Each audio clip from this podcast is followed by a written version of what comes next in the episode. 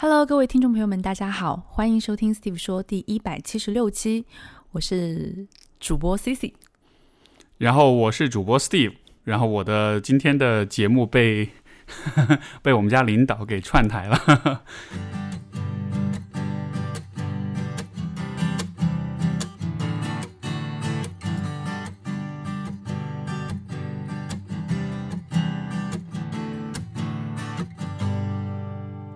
是这样的哈，这一期节目，因为之前 Steve 说，其实讨论了很多很多的各各位朋友们日常生活的各种问题，但是一直以来这个节目我都有一个很大的短板，就是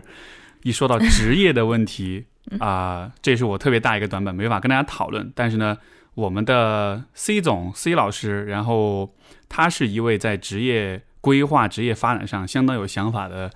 啊，一位特别过奖过奖过奖。对，先这样吧，先跟先跟这个听众朋友们介绍一下，就是你的工作、你的职位、工作经历等等之类的。嗯，哎，我们两件好正式。嗨，大家好，可能嗯有很多朋友对我很熟悉，那我在这里再重新介绍一下。呃，我现在是一名呃广告公司嗯的。呃，品资深品牌总监，同时也是兼这个公司的合伙人。那呃，这个合伙人是最近刚升的，所以对，恭喜恭喜，感谢感谢感谢。嗯，我自己在职业上面相对来说，嗯，可能速度会比较快。嗯，大概在如果是升合伙人以前计算的话，可能平均会比同行快七到八年的样子。那现在如果升了合伙人，再加上最近的一些 promotion，可能。呃，快了，大概在十二年到十三年左右，这个是一个大概的一个。我觉得今天为什么我坐在这里的原因，嗯，先先挣个场子。这个 C 总的就是职场开挂之路，就是走的特别快，然后现在周围都是一群中年中年男人们，然后只有他是青春少女，然后坐在一群中年男人中间，所以特别的特别不搭。对，是最近是呃，我们其实今天想要做这期节目，一方面就是前面说的。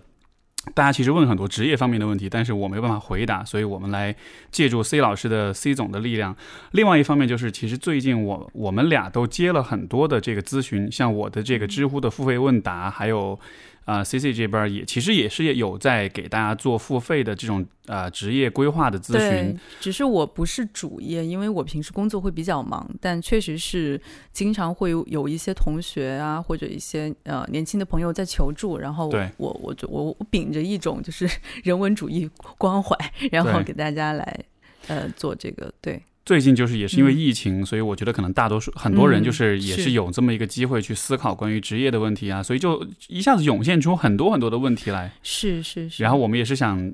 呃，专门要么就做一期节目，跟大家谈一谈一些啊职场上面经常发生、经常出现的一些问题。嗯。然后这个我们今天也总结出其实五个问题出来，然后或者我先一开始先跟大家说一说，就是这五个问题大概是什么啊？第一个问题就是。对工作缺少热情，感到迷茫，应该怎么办？这个应该是特别常见的一个问题了，多非常多，对。嗯。然后第二个就是说啊，工资和平台我应该选哪一个？嗯。啊，第三个呢，就是说啊，我如何成为一个真正的 leader？因为当你就是不再是普通员工，你开始要做一些领导领导者工作的时候，你不知道应该怎么变成一个好的领导者。嗯。第四个问题就是公司的这个小透明如何被看见？因为很多初级的员工怎么往上走，怎么被领导看见的问题。嗯。最后一个我们会聊聊关于自由职业的问题。因为，可能我有很很多听众是也也是会想要模仿我的职业道路，或者是很多比如网红啊，很多自由职业者的道路，但是这条路到底值不值得，应不应该走？嗯，然后可能也听听看这个，我们会对这几个这五个问题做一些探讨吧。嗯，在探讨之前，可能我会有一点想补充，就是我个人觉得，呃，就是我并不是一个专业的职业。或者叫什么职业职业规划师，职业规划师，或者叫职业心理咨询师，因为其实在心理学应该也是会有职场职业心理这一块分支，对吧？但是我个人。通过自己的工作经验也好，还是平时跟 Steve 聊也好，我不太相信完全脱离职场的职业规划建议。就我认为，职场是一个非常复杂的一套体系，就是它包含了，我觉得心理学也好，你的个性、行为学、管理学，甚至你的沟通技巧，就是它是一个要求呃有很强的一个综合能力。所以呃，那。我觉得从我自己出发的话，我希望是把自己的一些经验，或者说我在这个职场生涯中，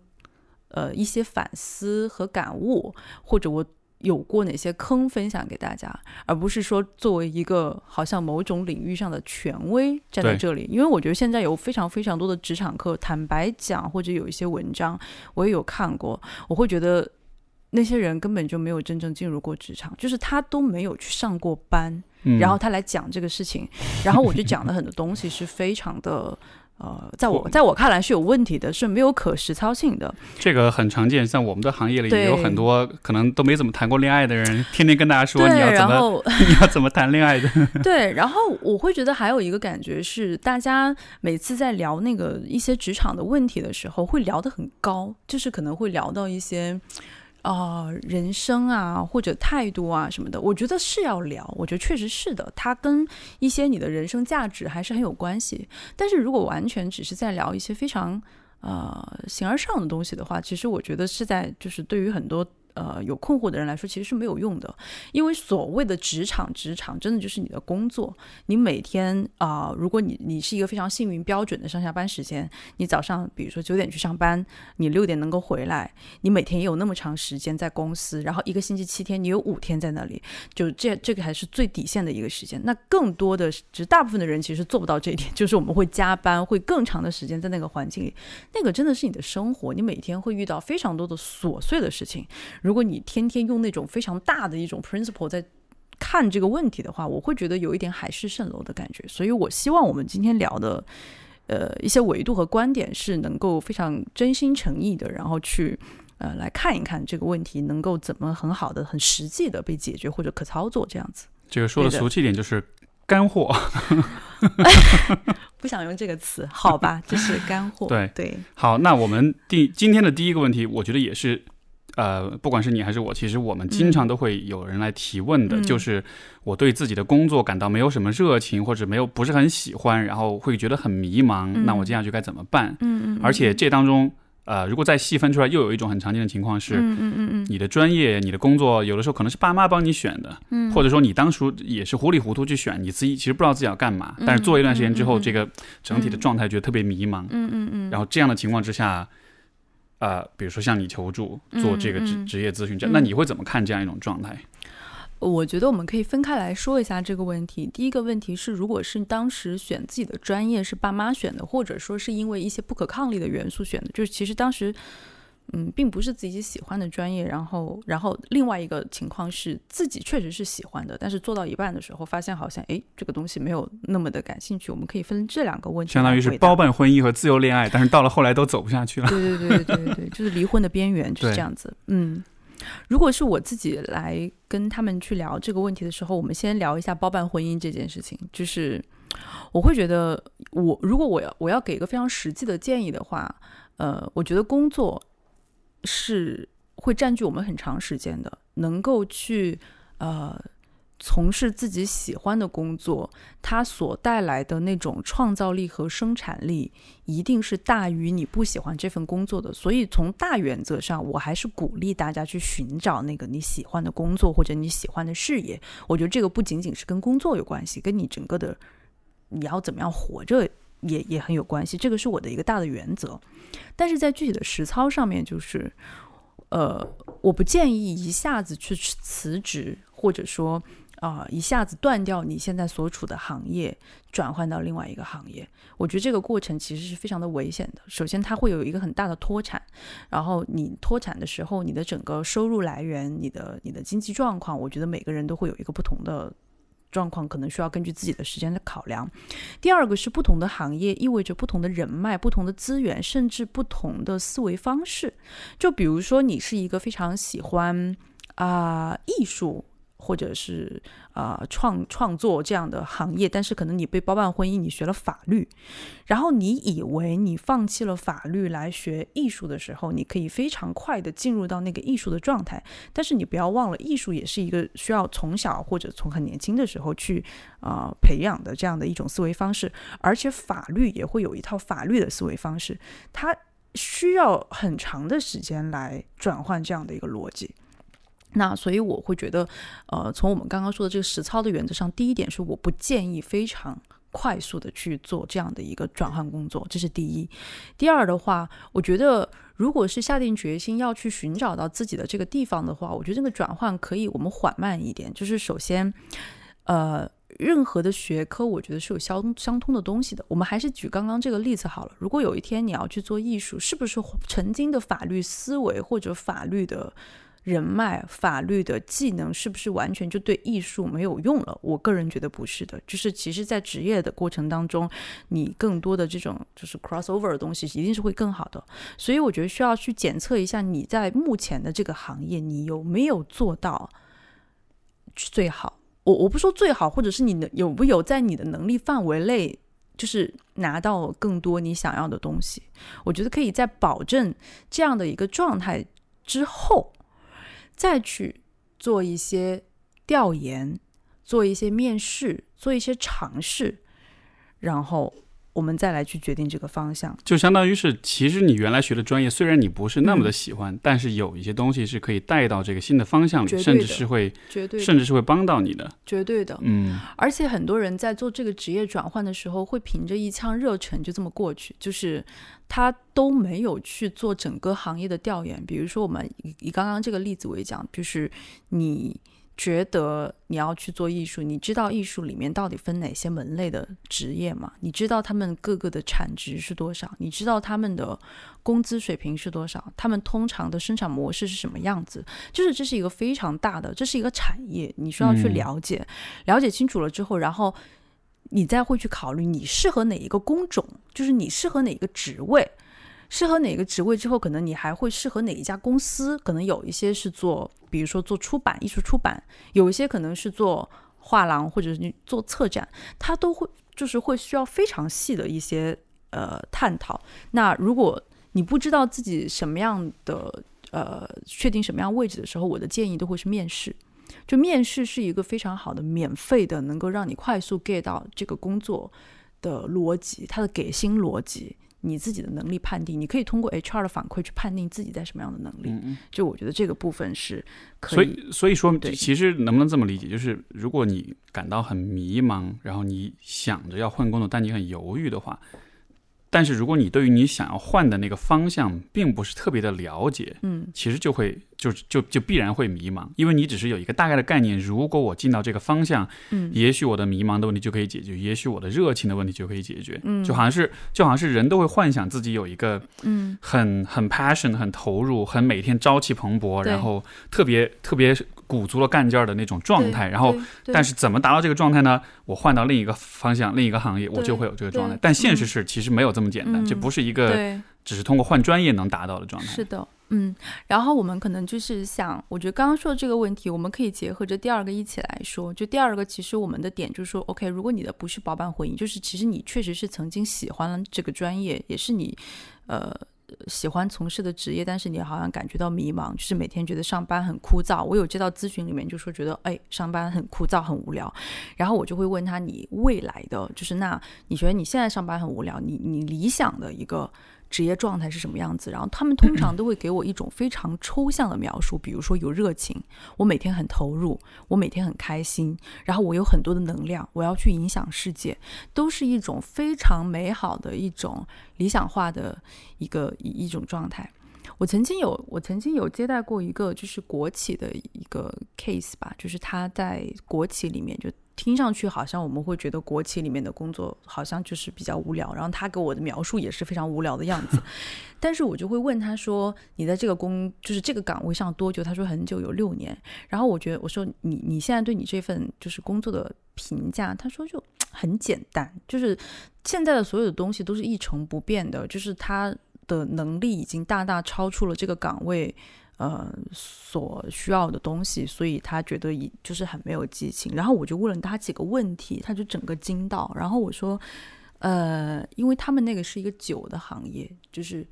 我就问他说，我说你知道中国人有多少人饮酒吗？我说你知道中国每年的在你这个酒类的进出口量吗？我说你知道啊？OK，你的那个他是一个负责区域的，像江浙沪这边。我说你知道江浙沪这边你你你们家的酒一共有多少的供应商吗？然后就类似于这样很多的问题，而且他的工作，坦白讲，其实还是跟一些供应商或者数据还有一点关系，他全部都答不出来，就不了解，他完全不了解。就是那一刻他自己，坦白讲，我有被惊讶到，他也有被惊讶到。就是其实我我我很想聊一个这样的话题，在我自己的生活当中也会发现很多这样的人，就是自以为觉得自己已经 handle 了这份工作，然后他渐渐的觉得无聊，是因为他觉得他自己的能力已经超出了这份工作需要的一个能力，但实际情况是，他并没有真正的进去过。就是这份工作，其实他可能只完成了一些表象的一些。呃，工作的那个那个 list，他并没有真正的进入到这份工作。嗯，实际上，任何一个工作是有非常大的延展性的。就是为什么人与人之间会有区别？就是有的人会停留在这个工作本身，但是有的人就懂得触类旁通，通过这一份职业技能，通过这个平台，通过这些工作中积累的那些细节，然后慢慢的构建起自己的一个知识框架。就是说，相当于有，就是人会只满足于我，我完成我面前的这个工作，他要求你对每天要做哪几个表，每天要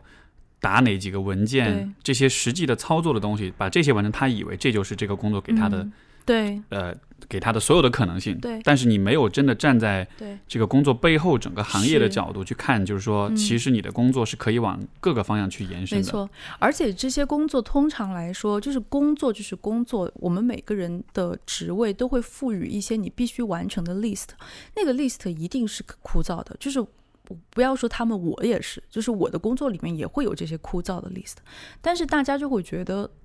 那是我的工作的无聊，就是像我，比如说是学广告的，我我做广告，我刚开始的时候也会有这种感觉，我说啊，这真的是我想象中的广告吗？就是为什么我好像在做一些跟广告一点关系都没有的事情，比如说刚当小朋友的时候会开发票啊这样的事情，然后包括呃，我现在跟我的小朋友就会说，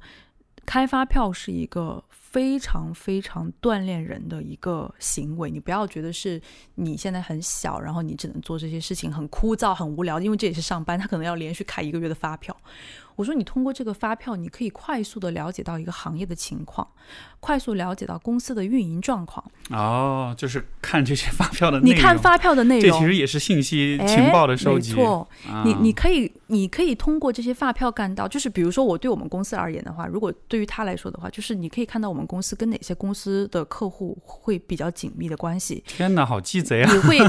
不是啊？这个是一个信，你不觉得这个是一个信息收集能力吗？对对对对对，这很有意思。比如说你看到。哪个公司的交易额会比较大，你就会知道，OK，原来我们公司的呃，就是这一块的占比会比较大。对这个，哎，这个角度真的蛮蛮巧妙，我从来没有想过这个问题。嗯，其实我们以前会说，呃，可能以前在职场上也会有一些人把开发票作为一个很好的例子来说，但那个时候会比较 focus 在有些。比如说小朋友把发票弄得整整齐齐呀，啊，好像是一些培养那种严谨的对做事踏实的做事但现在其实我们的职场环境更多是无纸化办公，或者是说有有，我相信有很多公司的小伙伴已经不太需要就是呃非常繁琐的发票流程了，但各个公司不太一样哈。但我想说的是，实际上我就跟我小朋友说，我说你通过开发票，你会知道。我们公司跟哪些公司的业务来往比较密切？你知道我们大概一年的合作金额会在多少？然后同时你会了解到大概的。呃，市场价格，比如说，那我们的工作会涉及到一些拍摄啊什么的，你就会知道，OK，原来拍一支 TVC 要多少钱，拍一支啊三十秒的片子多少钱，和四分钟的片子多少钱，然后通常一个导演要多少钱，一个灯光要多少钱，然后我们要去户户外做一个搭建要多少钱，今天我在三里屯外面要开个快闪店，我租三里屯外面一天要多少钱，非常非常非常多的信息。那我能不能说，其实你是有点带着一种。就是有点像是运营者的角度在思考，就虽然你是个小朋友，但是你就我打个比方，就有点像是其实你是想要来这个公司公司偷师学艺，然后完了你自己要去开公司，所以你要尽可能多的收集各种情报。其实其实没有哎，其实其实这个问题我会觉得，呃，你说的是原因之一，因为其实我我刚还是回到我们工作说枯燥无聊这个问题。呃，我们表面上的工作是在做一些就是 to do list 就打勾勾那些事情，但其实那些工作背后会延展一套思维下来，就是，嗯，比如说，你今天是会涉及到跟客户一个报价的工作，这个我们可以称之为是 list 上，就是 list 上的一项工作。但是你的报价思维，就是你为什么会跟他报这个价呢？你觉得你们中间的这个利益关系和那个利润空间在哪里呢？虽然你最后的那个报价还是会拿去给老板 check。但是你在报的时候，如果你带入了这个思维，慢慢的老板也会觉得，哎，这个小朋友报价报得很好，对吧？然后我好像每次都不需要怎么改，就其实它是一个一一一整套的一个思维来的。就是这个，我我觉得从我们刚刚说说的这个触类旁通这个问题，就是再回到我们刚刚说的那个，觉得自己选的工作枯燥这个问题，就是我觉得很多人没有真正的工作到。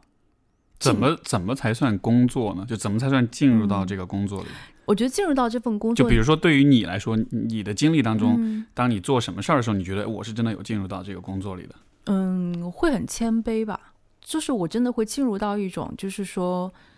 那些我以为很简单的事情，但是实际上它都每一天每一天充满着变化，我都需要怀着一种很谦卑的心态去重组、去应对、去学习。就是我不能说它是有趣的，我觉得它就是工作的一个部分，它就是一个部分，但是它不是枯燥的，因为它充满了变化。嗯，就是其实你真正进入到一个工作状态之后，因为市场在变化，所以其实你的工作是不会一成不变的。而且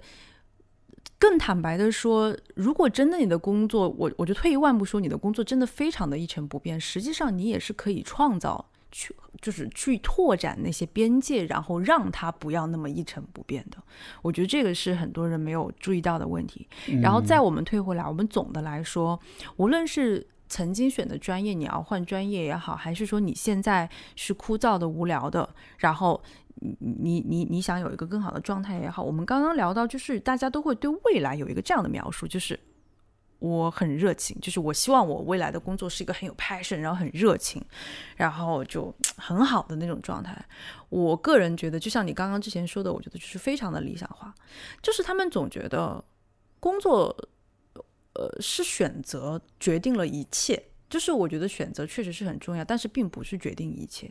就是好像他们的描述当中，就是我自己的这份工作现在不太好，总有总有一个工作在未来的某个地方等着我，可能我现在还没找到，也许我已经找到方向了，我已经在靠近了，但是反正那个工作就是很好，在那等着我，我找到它了。我就好了，就是人，我觉得人在很多地方都有这种心态。我找到真爱了，我这辈子就幸福了。对的，但是实际上就不是，就是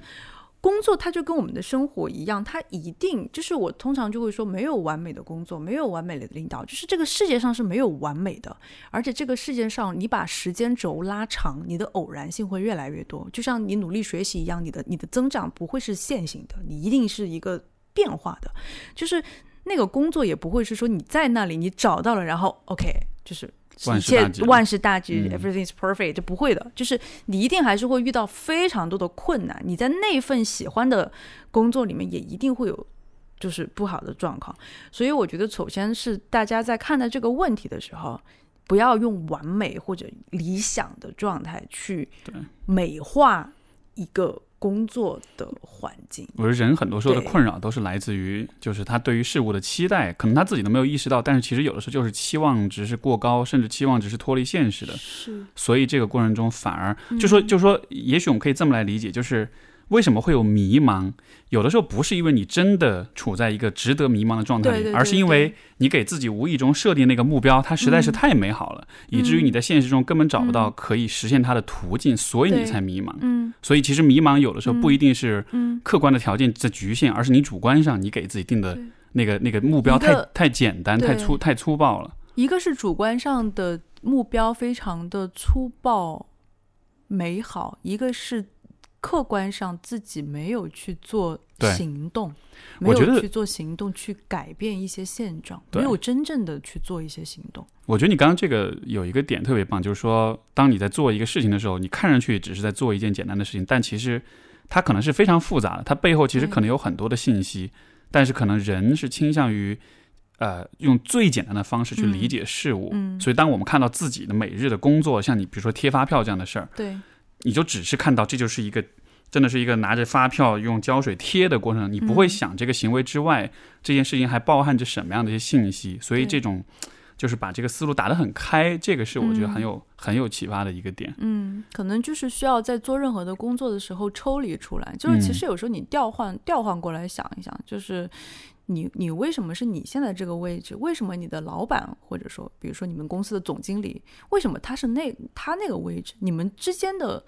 就是大差距家都是人，对吧？大家都是嗯人，你们之间的那个差距到底在哪个地方？这会不会是你觉得会不会有这样一种情情况？就是有些人是因为你，因为你，我觉得你提的这种可能就是这个嗯思考的方式很好，就是我跟老板间到底有什么差别？但是我觉得有些人他可能会有点不敢这么去想，嗯嗯，他不敢去想说，我有一天是可以做到一个那么高的一个位置的，嗯嗯所以他在心态上好像就已经有点畏惧，有点放弃了。他也不会去像老板一样去嗯真的那么延展去看所有的这些信息。嗯，我觉得这个点也很有意思。我觉得，嗯，我觉得这个点，我觉得我们可以直接 move 到第二个问题来一起聊。好，嗯我们第二个问题就是关系。对，第二个问题是工资和平台应该选哪一个？嗯而且尤其好像我感觉是比较比较比较年轻职场新人可能会嗯经常会有这种选择啊，就是我不在乎钱，我只需要嗯好的平台，我需要资源，我需要学到东西，嗯就好像这个是经常听到一种说法。嗯但是你对这种选择会怎么看？嗯，我想问你，你你因为你刚开始回国的时候不是也工作过嘛？就那个时候你是怎么看待工资这个问题的？我们行业既没有平台，也没有工资，所以我从一开始就非常谦卑。就惨，对，嗯。对我的经验非常的我们行业不典型工资也。很低，起薪。我们我们行业的工资，我们这个行业，比如说相对于像互联网啊或者金融行业的话，小朋友的起薪都很低。我觉得实习生大概会在可能，如果是实习的话，可能会在两千块左右啊的样子。然后转正上海，而且而且是上海，对对对对对。然后如果是那个转正了，可能五到六 K，可能个有点就本科毕业生对对对。嗯我们这个行业的起薪其实蛮低非常非常低了。嗯上海的平均的大学生7-8的 K 好像对吧可能是七八 K 吧，7-8好像你 K 吧是低于平均水平的。啊对我，我可能有一点不一样，可能有一些就是公司之间还是会有点差异。我说的是比较平均的一个状态，但是我们嗯行业，比如说相对于呃互联网或者金融的话，其实起薪不算高，就每个行业还是会有每个行业的特质。OK，然后那你觉得该看重平台还是工资？嗯，你会怎么选？这个问题其实我最近有很多的 case 也会在。呃，问到这个问题，我都会反问他们说：“哎，你觉得哪个重要？”我觉得很有意思的一个点是，现在的呃九零后或者九五后吧，他们都会给我一个非常清晰的答案，就是当然是平台更重要，或者经验就是那个公司会更重要。因为我我觉得也很正常，就是坦白说，这一代人的家庭条件，呃，就是生存压力都会小很多。就这一代年轻人几乎不太有那种说我要赚钱供养家庭这样子的压力。嗯，就是当然肯定也有啦，就相对来说可能就没有那么大的压力。所以，而且现在年轻人也会很有自己的想法，都会觉得工资，呃，就是工资就是，特别是在年轻的时候，就我还是以学习为主，积攒经验为主，就是没有那么重要。但是我想聊一个这个问题是，我我觉得大原则是经验平台重要，我觉得是对的。那我想说第二点是工资也很重要，但是我觉得这个问题就是很大部分的人就好像是平台经验重要之后，那个公司就不重要了。但是呢，最后他们离职的时候呢，就会说一些原因，就是啊、呃我觉得在这里我找不到自己的价值，我觉得在这里我没有呃获得成就感。就是钱没给够，其实 no no no，就还是还是会有那个工作内容的原因啦。啊就比如说，可能没有做出作品啊，或者说没有达到自己希望的成成长速度啊。但是工资是一个很重要的指标，因为可能他们没有把那个工资放在那个明面上说。但是你想想，我们在职场里面怎么样判定一个人？在职场里面怎么样去判定一个人他是啊、OK，就或者说成功还是不成功？我们可能会看他 title 的速度，我们可能会看他工作内容上的，比如说我们这个行业是作品，有一些行业，比如说互联网行业是做出产品，可能 social 行业是做出爆款，对吧？就是从内容上的一个维度。那还有一个维度就是金钱，就是你有多大能力，嗯你拿多少工资，这件事情呢，又是非常赤裸、直白，就是直接的。那很多年轻人说走的时候说：“OK，我找不到我的成就感，可能有三个原因。一个原因是我刚刚说他的成长速度比较慢，一个原因可能他的内容本身可能没有有点无聊，还有一个其实就是钱没有给够，就是钱没有给够。我想说的点就是工资没有你想象的那么不重要。”就是工资在特别在职场环境里面，它是评判，就是因为它能够给你的指标不多，就是看来看你所不所谓成功的话，它是一个很重要的指标。本来在商务社会里面，在商业社会里面，呃，公司花钱买你的时间，然后你付出你的时间，付出你的劳动，就是获得这个 payback，其实它是一个公平的社会准则。如果你你。不在乎工资，你可以说你是不在乎社会准则，你是没有 follow 这个游戏规则，你就一定会输掉这个游戏规则。对，而且你想，工作这个概念，其实它最早被发明出来，它其实就是为了加大效率，就是流水线这样子。对，就是它其实就是说我通过工作来挣得一份薪资，然后这份薪资可以养活，所以其实挣钱应该是。工作这件事情的一个很本质的层面的，就无论如何你都不应该把工作和挣钱给剥离开来，觉得我可以一分钱都不挣，那样的话就是那就是义工，那就不是工作。现在很多年轻人会觉得我们谈工资会有点羞耻，就是会觉得说，特别像我有一些我我招人的时候也会招一些留学生，大家都会觉得就是。哎，我我我家庭条件一定也还 OK，就是好像我跟你聊钱这件事情有点羞耻，是有点怕显得自己太功利，是吗？对，就现在年轻人好像不太说这件事情，但其实默默心里又在想，就是毕竟年纪在这里，我觉得我我觉得现在的职业环境、商业环境对年轻人的压力其实还是蛮大的，就是嗯呃竞争越来越激烈，然后人越来越多，所有的那个 抱歉，所有的这个。嗯，工资的这个呃涨涨幅也会比较慢，然后呃就是其实压力还是蛮大的，就是大家私底下还是会来比来比去的，但是其实明面上又不会说。然后你找工作的时候就说 OK，我只是选平台、选经验，工资完全不重要，一概不谈。甚至在职业的过程当中有加薪的机会也不去争取，就默默的在那里等着老板来给你加薪。哎，说到这个，如果你想要去找老板加薪。你会你会怎么你会怎么谈？你会怎么去要求这个更多的收入？哦，这个可能每个人不一样。我自己的话，我是比较坦诚的那一种，直接直接会去直接会去说的那一种。那我通常首先会给出我的理由，就是我为什么想要加薪。那我个人的理由通常来说就是：第一，现在的这一份薪水。已经不足以支撑我现在的工作内容和工作范围，就是说说俗一点，就是我你你现在付的钱已经不足以满足我现在做这么多事了，我做的事情有点超过了，可能从量这个可能是从量上面的维度来说的。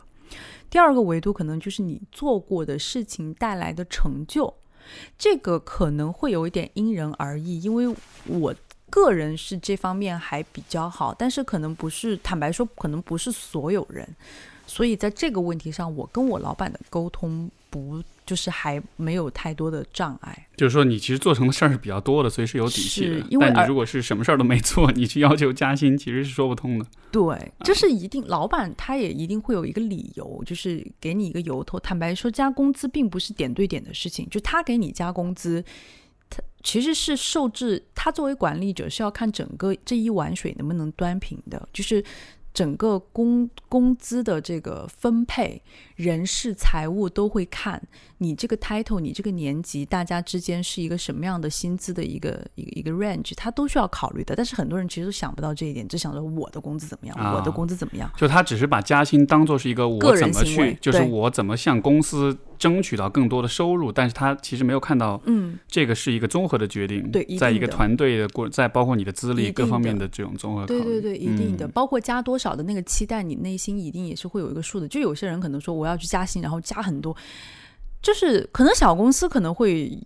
制度化没有那么严格，可能会还有这种可能。但是稍微有一点制度化的公司，它一定会去牵扯到很多的部门来聊这个事情，所以我们才会看到为什么那些狗血职场电视剧里面的那种外企公司那么严，因为外企的，像我之前在 Four A 外企的工资是还要报到国外报到总部的，可能就给你加一千块钱、两千块钱都需要报到。国外去申请，嗯，就大概就是这样子。这是第二点。那说到我自己的话，第三点我可能会说，呃，我我会坦诚说我的感受，就那是我个人的行为，我会坦诚的说，我说我这一份工资和工作内容让我在工作的时候心态不是很稳定。我需我觉得我可能是有一份更好的工资的时候，我的心里会比较的平静，我能够更好的去产出更多的结果。就是你的那个 point 还是为为公司在考虑，就是你给我更多钱，我能做更心态更稳的员工，其实是为你好，对其实是为公司好。其实我觉得，我我我我不觉得它是一个技巧，就是我是觉得它是一个事实。对于我来讲，我们大家是双赢的状态。你想，我每天气呼呼的，觉得很委屈，我坐在这里，我我没有办法很好的工作，就是确实是一个很现，就是很坦诚的一种状态。就是所以我觉得这个去所谓的去谈工资的时候。可能每个人有每个人的状态，那我自己的状态是这样子。我觉得就是讲事实、摆道理、谈心情。有有没有可能有些人他气呼呼的，但是实际上他确实不值得那么多钱？这个有有有有的，我那怎么怎么避免自己成为这种人？就是其实你并不值这么多钱，但是你要要求很我高。在职场里面有很多这样的人，就是其实他们的工作真的就没有那么好，但是他自己觉得自己很好，因为他会觉得别人一年可以升一次薪，别人一年可以加次 title，所以我也理所应当的应该的。但其实坦白说，公司老板没有那么闲，会针对某一个人。其实公司老板不会说啊，一定对你不好，只要你不出非常大的纰漏，其实该就是大家就是大范围怎么样，一定是怎么样的。但如果真的没有给你加的话，就证明你一定是工作内容上面或者你的工作表现上出了一些问题。我觉得这个其实反而是一个很好的契机，来客观的回看一下自己。如果我是那样的人的话，我会通过这个方式，可能想很坦诚的跟老板聊一聊，你觉得？如果你这次不跟我加薪，就是到底是为什么？就是我、嗯我哪我哪个地方做的不太好？不要单纯的把怎么说呢？就是不要单纯的把加薪做，不要把薪水作为工作的第一目的，但是也不要把薪水完全不在乎。其实薪水是一个，它其实，在职场中，它有点像一把尺子，对，像是一个反馈机制。对，它是一个反馈机制，嗯就是它不仅仅是钱这一件事情，它其实其实你你如果没有做到你你应有的工作或者就是呃能力范围就是能力范围里的事情的话，它就会表现在 OK，你这次加薪加不上去，你应该抓住这次机会去好好的看一下，到底是哪里出了问题，很坦诚的聊一聊。对，这个有点像是我，我觉得这个里面可能有一个更深层议题是，就是一个人是怎么看待金钱的。因为很多人看金钱，其实会带着很多很情绪化的东西在里面，就是会觉得，对，就是要么是把金钱给道德化，嗯，要么就是觉得金钱是一个好像是对你这个人的一种评判，评判对，所以其实那个心态就很不稳。但是其嗯实你、你的建议其实是说，把金钱当做像是一个分数一样的。对，就是你像你玩游戏，你要你要有分数，你你能玩到多少分，其实大概反映你玩这个嗯游戏的能力。对。所以其实是用一种更平和的方式来看的。对我，我在职场里看待金钱也好，甚至就是顺嘴掰着位一提同事关系也好，我都是一个比较冷静客观的状态。就是我在职场里不会对很多东西赋予情感，就是我觉得是有情感的。比如说玩得好的同事，我觉得大家可能会很有缘分，但是我从来不把同事之间的那份很深厚的情谊当成理所当然，因为大家招。就是公，比如说公司，我们大家是天南地北各地去面试的，我们并不是像我自己主动选择自己的闺蜜，我们有相同的爱好，我们来到了这里。一家公司的人肯定会有一些共性吧，但是我觉得一定是会存在非常大的差异。嗯，嗯，所以感觉是成为霸道女总裁的这这个 调调哈，就是我不 care 你们，你们也不要很 care 我。其实不是不 care 吧，啊我就觉得是一种很很客观的看待这个问题，就是。嗯我我确实是觉得，当你对这些问题，金钱也好，就是工资也好，你你赋予了很多情绪的时候，我我会觉得你看待他的眼光会不太准确，不太客观。所以你其实是不太，我能否说你是不是就你不是特别的认同或者支持说这个跟同事同事又做朋友这种行为？因为其实很，因为就是、呃，我觉得很多朋友的一个问题就是嗯他可能。工作之外没有社交时间，嗯但是又渴望是有朋友的，所以其实很多人是会跟同事成为朋友。嗯，但这样的关系你，你觉得你会怎么看？我我觉得就是看缘分啊，就是如果大家聊得来，能够呃能够成为朋友，我也有同事成为朋友的，我觉得很好。但是我我我不做奢望或者不做希望，就不是说因为是同事就必然成朋友，对其实有些人是其实没法做朋友。没有办法 做啊，因为大家来可能只是一个工作上的事情，就是包括你在沟通的时候，我也一直会比较讲求对事不对人，我们大家礼貌，我们大家去讨论，但是就是没有必要说公就是公司一定会成为朋友，大家其实在这里就是工作这件事情还是很有目的导向的，就是。我们今天是一个互联网公司，我们整个公司的目的是为了做出一款 App 或者一个产品。打个比方，所有人是冲着这个目的来的。我们所有人的目的不是为了冲着我们大家来有一个很好的交朋友来的，就是它是一个客观事实，也不存在什么冷不冷血这种问题，它是一个客观事实。我们大家你来也是冲着这个目的来的，嗯，所以成为朋友这件事情就是看缘分。对，我觉得这些事情，另外我也还想插一句，就是我在职场咨询的时候，很多人也会聊到这个问题，说觉得因为同事关系，就是我有聊到一个，他因为同事之间关系太好了，他就在一个非常不适合自己的就是位置上做了好好几年。我觉得这好重感情啊，就是啊，就就可能是为了这个关系，然后就为了这个关系，真的就是不离开。也有因为大部分的人就是关系不好而离开嘛，对，但是他就是为了这个舍不得。舍不得，对我我就我就觉得，如果真的是好朋友，你离开以后也一定还是会好朋友的。但是我觉得在职场上面最宝贵的是时间吧可，能是太害怕，如果离开了就不是好朋友了，就好像是对自己的有那个可能，有可对能，那嗯个那个那个 likability 对自己那个被喜欢的那个不是而且你很确定。对，而且你有没有发现，现在很多年轻人在聊到工作环境这个问题的时候，会非常向往那种感觉，就是啊，我同事都很酷，就是我们大家想法都是一样的。就比如说，呃，我随便瞎举例啊，就是可能说啊，我的同事们都是属于那种特别乐天或者留过学的背景，我们大家都是有那种特别多样化、很 diversity 那种想法，我们大家都能聊到一块儿去，好像啊，我们就是一个真正的 team 这种，大家会非常，就是如果在这种团队里面的人也会也会很 proud of this，就是会会这种，你你你有没有感觉到，就是有很多人会这样子的想法？那我个人的感觉是。有好有坏吧，我觉得不要沉迷这种东西。如果你们真的那么相近、相似，我觉得从工作场合来说，不是一个很好的选择。就是，嗯，对团队来说不一定是最好的，因为你们太相似了。就是工作其实是需要不同的价值观、不同的世界观、不同的性格过来碰撞的。如果在这样的背景下面，这一套 system 这个流程还是 work，而且还能产出很好的东西的话，才证明这套效率就是这套东西是有效的。如果只是因为大家相似，我们好像很愉快的话，就是其实是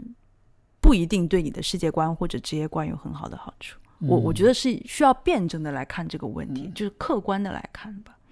好，嗯，下一个问题，怎么样成为真正的 leader？然后这个问题可能更多是对于在职场有一定的积累的人，嗯他们开始从一个初级员工，逐渐的变成了一个有了一定的领导者职责或者是职位的这么一个状态。嗯但是就是说，啊、你怎么真的变成一个 leader，而不是说只是头衔上升了、升了、嗯升了级而已。嗯，对，你觉得如果你当，你觉得你适合当一个 leader 吗？就你自己想象的话，以我很有限的经验来说，我还是蛮适合的。嗯，但是你你回想一下，你为什么会合适？就是你回想一下你自己的当时的表现，你为什么会，你为什么会服众呢？你有想过这个问题吗？哎，对，我就想说，就是因为我服众，但就就是为什么？但是你为什么啊能服众呢？你觉得是一些呃什么样的？我觉得有不同的几种几个点，一个是嗯说可能啊、我做事情的方式风格可能是大家很认同的，嗯就是说很多人会把我当做是一种模范，就很有参考的榜样。另一种是可能在能力上，在做事做事的水准上，可能是嗯大家会很认同嗯啊、或者说是。就是有的时候，我能明显感觉到我比周围人想的要更细致、更全面一些。嗯这样的情况下，嗯就是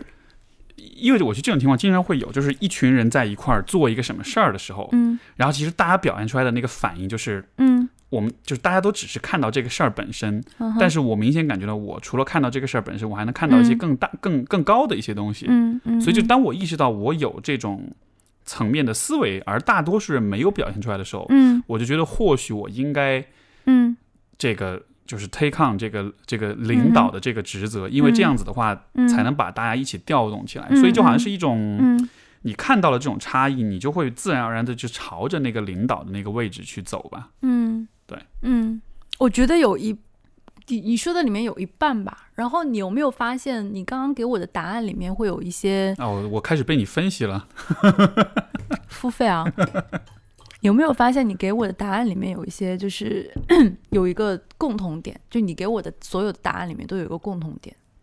是什么？在跟人比较吗？嗯，不是，就你给我的答案是很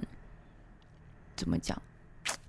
是很实操的一些看问题的分析方法，还是怎么回事？就是那种感觉。就比如说，我想的比别人多，我比别人周到，就是那种东西。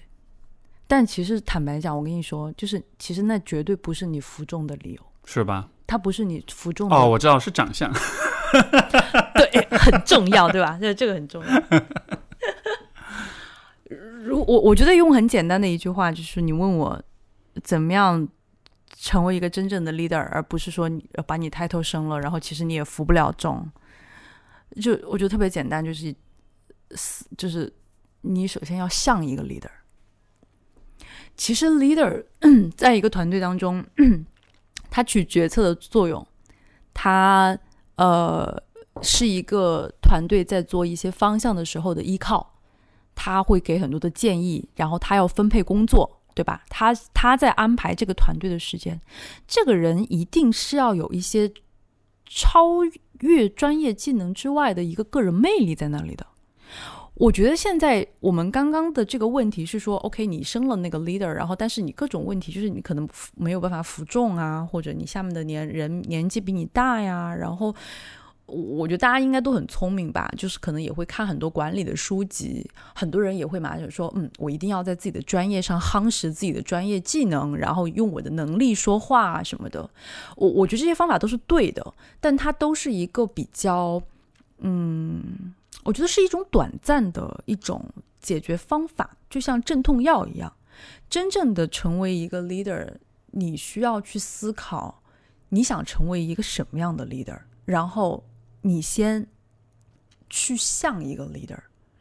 一个 leader 是什么？他要有一个自己的风格。就是我提到你这个人的时候，你会有一种感觉，那个感觉就是你的人格魅力。可能这个人是犀利的，可能这个人是果断的，可能这个人是幽默的。这个人是轻松的，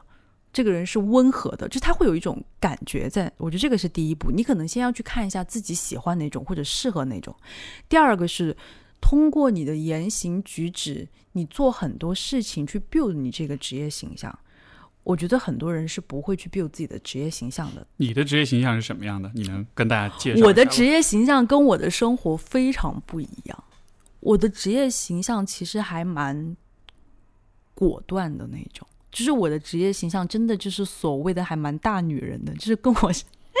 和我跟你在一起的时候还蛮不一样的。就是我我我的职业形象上会给人比较干脆的感觉，但是我不是属于那种强势的干脆，就是我是属于比较干脆，但是我会有很灵活的那个部分，是不会让人过于压迫，但是我会有一点压迫，就是我会。但是我不会到那种电视剧的那种，那种很很过分的女老女老板的那种，就是我会给大家空间，但是我是有一点压迫行为的，因为我会认为必要的一点 pressure 那种形象是有利于事情的效率的，因为在那个在一些。在一些 timing 里面，我我们是不需要过分的 argue 和讨论，我需要你们快点 follow 我的这个决定去做事情。对这个，我觉得很多人做领导会有这么一个问题，就是他太过民主。对，就是太过民主，或者说他不太敢，就是给大家施加任何压力，因为他可能很在乎大家的看法、形象，对对，所以就会觉得，如果我这个对吧，给你压力了，会不会你们就会讨厌我这样的？嗯尤其我觉得对于那种可能自我评价不是很。稳固，或者是这种自信心可能不是很够的人，他就会觉得，哎呀，我这样做会不会就不被喜欢，我就失去威信了？对，但其实从职场上来说，下面的，就是其实下属更喜欢的、更希望的，不是一个呃很好的老板，就是大部分的人还是希望在职场上能够得到一个能够教自己很多东西的人，而且一定是教一些职场上的东西，而不是说教自己一些。喝喝就是跟你喝酒很愉快，或者你你你带他吃饭很愉快。就他下属其实更多的还是希望领导能够传达一些比较好的职业规范，或者是一些职业技巧。其实。没有那么多人 care 你是不是人很好啊，就是他就是其实你换下这个下属的角度来想，他其实他喜不喜欢你，这其实不是特别的重要，不重要，说不定人家也没有很在乎这一点。但是我自己在那儿想象，这是一个好像很很敏感的事情。我我带过的人也经常，我带我我有时候会问我带过的人，他们之前的老板，我就说，哎，你们觉得我跟你们之前的老板比怎么样？就是他们会觉得说，啊，我之前老板人也很好。哦，对我也很好的，也很照顾我。但是学东西的话，还是跟你比较好。就是你就会发现，其实他们还是会比较在乎，就是真的能跟人学到什么。嗯嗯，这个是这个是我觉得从就是我们所谓的这个民要不要过于民主或者不好意思啊什么的，包括我觉得领导是需要去给人批评。OK，这个其实很现实啊，就是说其实大家来工作，说白了还是来挣钱和发展自己的，嗯，不是来交朋友的。嗯，所以说你你拿交朋友的那一套逻辑来去看待领导这个位置，其实就行不通了。我们再回到头来说，就是 build 这个职业形象的这个问题，就是它会体现在什么情什么样的情况呢？像我自己的话，我是广告公司，我们广告公司是不太在乎穿着的，他可能跟律师不太一样，我们就是公司各种头发各种。各种的那个 服装，就是纹身啊，就是非常非常多。因为我们这种公司不太要求这个，但是以我自己来说，我每一次见客户或者开会，我必须我我必定穿西装，这是这是我自己对我自己的要求。然后呢，我对我自己这样的要求的原因，是因为我希望在客户面前带来一个很好的专业形象。因为我们做创意工作的人会容易给客户一点，哎，就是不靠谱，就觉得他们的思维很飞，他们有没有商业思维？那我希望通过衣着和这种外在去感染到他。我我其实是职业的，但是很有意思的一点。我这么做的同时，实际上也会被我公司的领导所看到。我就是这个职，就是我们这个办公室里面穿的最职业的一个人。久而久之，他们就会形成一种印象，就是 C C 其实做事情是很职业、很专业的。嗯，所以我刚刚说的 build 那个职业形象就是这个意思。他会在你的很多细节上，你的穿着、你说话的语气、你打电话的习惯、你你每一次。Presentation 的时候，刚开始或和结束的时候，你会跟大家说什么？你怎么样批评你的下属？你怎么样跟你下属？你你多久一次跟他们沟通？我讲的更过分一点，你的朋友圈长什么样子？就是我我觉得这是一个事实，就是它真的是多方维度的构成了你的一个职业形象。对，就好像是。比如说，我们说会有这个，就是用 alpha male、beta male，就是可能是投篮和这种，嗯，对吧？跟班的这种区别，可能对于每个人来说也是这样。就是你是一个领导者，你是一个统治统治者，还是你是一个跟随者？其实很多细节，嗯，你我觉得很常见一个状况就是，比如说开一群人开始说话、开始开会的时候，嗯，然后。你你作为整个对话的这个组织者和领导者，在一开始你其实是需要说一些话去把它拧到一块儿，对吧？说一下我们今天要做些什么，我们今天的目标是什么？嗯，就是你是有一个全局观，我要照顾整个场面，要做些事情的。但是可能。因为因为像我们有的时候像咨询师间也会有这种情况，大家一起开会啊，一起做个小组讨论啊。然后你知道咨询师都是那种很很温和，而且是职业要求你很温和，所以就特别没有领导气质。所以只有结果就是大家在一起聊天就都特别嗯特别羞涩，特别委婉，就是大家都不好意思说话。然后那种时候我就会特别忍不住，就是 OK 来听我的，我们要做一二三四五，就会需要一个效率。我觉得这个地方需要跟大家去清楚的一点就是说，我所说的这个职业形象不是说让你变成另外。一个假人，就是不是说好像我就变成了一个很，就是我上班的时候装出一副样子，然后我生活中是那样一副样子。我觉得这个地方是有一定的平衡和一个规一个一个一个规律的一个规矩在那里的。就是上班这件事情，或者是你你你做这个职业形象的这个构建，是为了你的效率，为了你的目的，但是它。不等于说一定会跟你的个人性格有一个很大的冲突，好像我们就是一个两面派的感觉。对，所以比如说一个人很内向，他觉得他做不了领导。对，所以这个 balance 那个 point 到到底是什么？你要去找，就是我我刚刚说我的个性是这样子，为什么？是因为我的生活中也是一个比较喜欢直来直往说话，我不太喜欢拐弯抹角的一个人，这跟我的生活气质就是也会有关系。那比如说你在生活中就是一个很温和、很内敛的人，你可能也会有一套你的职业的。那个职业形象就是那个 leader 的那个形象在那里，但是你的那个形象可能会跟我不一样。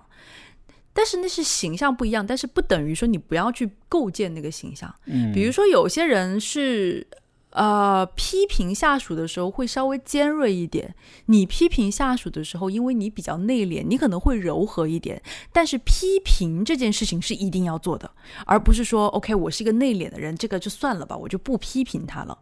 就是你该做的领导该做的事情，你是要做的。我们只是说。根据你个人本身的性格，会有一些职业形象的这种的构建，而你不要忘了去构建这一件事情。而且 leadership 其实延展说会涉及到非常非常多的问题，就是比如说什么是 leadership，在一个团队里面，很多人会觉得 leader 是那个发号施令的人，会很沉醉于自己的权威去安排各种各样的事情。但其实一个优秀的 leader 更大的责任是去调动。调动大家的一个积极性，把调动大家的能力，把比如说这个人是个圆形，我要把它放在圆形的位置，而这个 leader 应该要做的是去引入一些外部的资源、活力、思维方式、世界观，去激发这个团队的活力，不要沉醉于权力的释放安排，那个。是二把手做的事情，就是你应该去培养一个二把手去做内部管理。你应该是像一个桥梁去搭建你这个团队跟外部的这种连接。你邀请外面的专家给大家来一个 workshop 也好，或者说你今天吃饭的时候，我发现了一本书，觉得还不错，虽然不是这个专业的，但对大家思维有帮助，可以推荐给大家。嗯，就这个才是一个 leader。我想起我以前。就是我曾经还是有过一点点职场经验，那个时候也是做一个小 leader，然后我觉得可能也是跟我的专业有关系。我那个时候做的最多的事情，其实是因为是一个新的团队，大家都是新人，很多都是大学毕业生，然后各种初入职场的困扰、纠结，然后郁闷，包括可能自己家庭的问题什么，然后我就经常没事儿就跟他们单独聊天，像做咨询一样聊聊聊。但是但是就也很有很有用，就聊到后来大家是心态啊、士气啊就聊起来了之后，他们其实自己的那个能力就能释放出来。就好像是，其实每个人，你根据自己的特长、自己的性格，你其实能找到一种方式去去赋能整个团队，让他们更好的做事情。所以，其实你其其实其实我们刚刚说的，就是再简单说一点，其实就是每个 leader 其实一定会有人格魅力的。就是专业，我觉得我就我们这里就不。不展开说，既然你被赋予了这个 title，坦白说，你一定是专业已经受到认可了。我觉得大家肯定也是非常聪明的人，会在自己的专业上去夯实自己的技能。那我们更多想聊的是说，为什么你会觉得你的 title 已经升上去了，好像你就没有办法去 take 这个责任？实际上是你，你可能那个 leader 的人格魅力还没有出来。嗯，leader 一定是会有人格魅力的。你觉得？你觉得这种 leader 的人格魅力，这个和比如说你生活中或者职业当中见过，就是有人示范，有可以去模仿的对象，你觉得这个重要吗？我觉得，比如说对于你来说，你有那种给你很很很具有参考价值的这种示范吗？就是你在你的职业路道路上，我觉得他不是一个人，就是他是很多人，可能某某个人的这个部分，那个人的那个部分。就是集各家所长，这样对对对，这这是我的方式。但是我也确实有听到我的很多下属直接就跟我说说说，C C，我想成为你这样的人，就是也有这么说的。就是我会觉得 role model 这个东西确实是很重要。那因为我个人课余的这个，坦白说，我个人的学习能力比较强，我个人的学习时间比较多，所以我在这一块思考的比较早。那可能像我的下属，可能像他们不一定思考那么早的时候，他就会找一个 role model。这样的现成的一个现成的 role model，对对对对。但是我就跟他说，我说可以的，我说你可以先模仿我，但是你一定到后面发现有一些地方跟你是不 match 的，那个时候你要记得摒弃我的某些东西，去找到你自己的某些东西。嗯，对，这个逻辑我挺认同的，因为我们在那个 Manly 那个播客里面也讲到啊，就是说。比如说作为一个男人，你怎么要，就是你要怎你要做一个怎么样的男人，你其实也是需要集各家所长。可能你爸是一种类型的男人，对，但可能有的人的爸爸是挺令自己，就是他没有起到示范作用，或者起到一定的示范作用。那你需要寻找寻找第二父亲，你需要在不同的男性身上或者不同的这个呃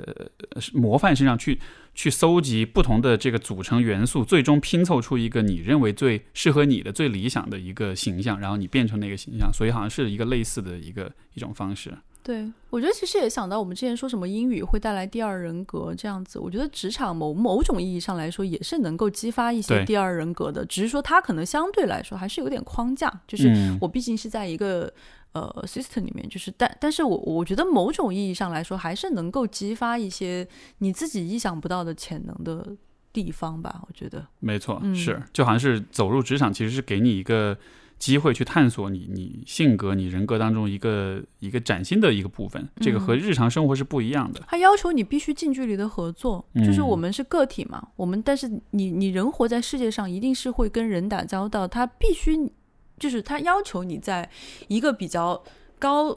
呃集中的一一种极端的一个环境下去